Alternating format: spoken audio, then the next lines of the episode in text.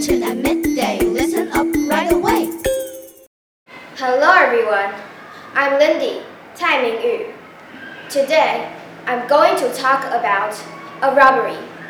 I had a terrifying experience yesterday.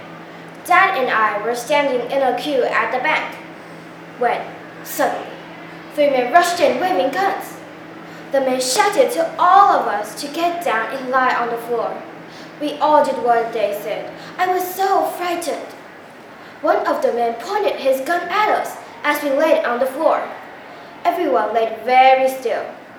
The other two men were over at the bank counter.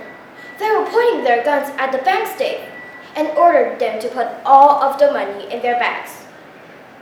One of the men grabbed the bags of money and ran to the door. The other two kept pointing their guns at us.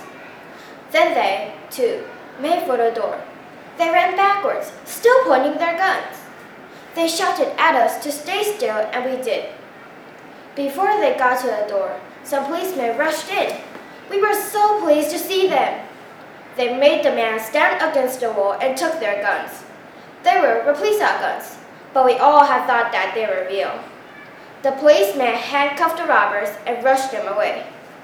We heard later that one of the bank staff had secretly pressed the alarm bell. Thank goodness that we all had got out safely. Thank you for listening.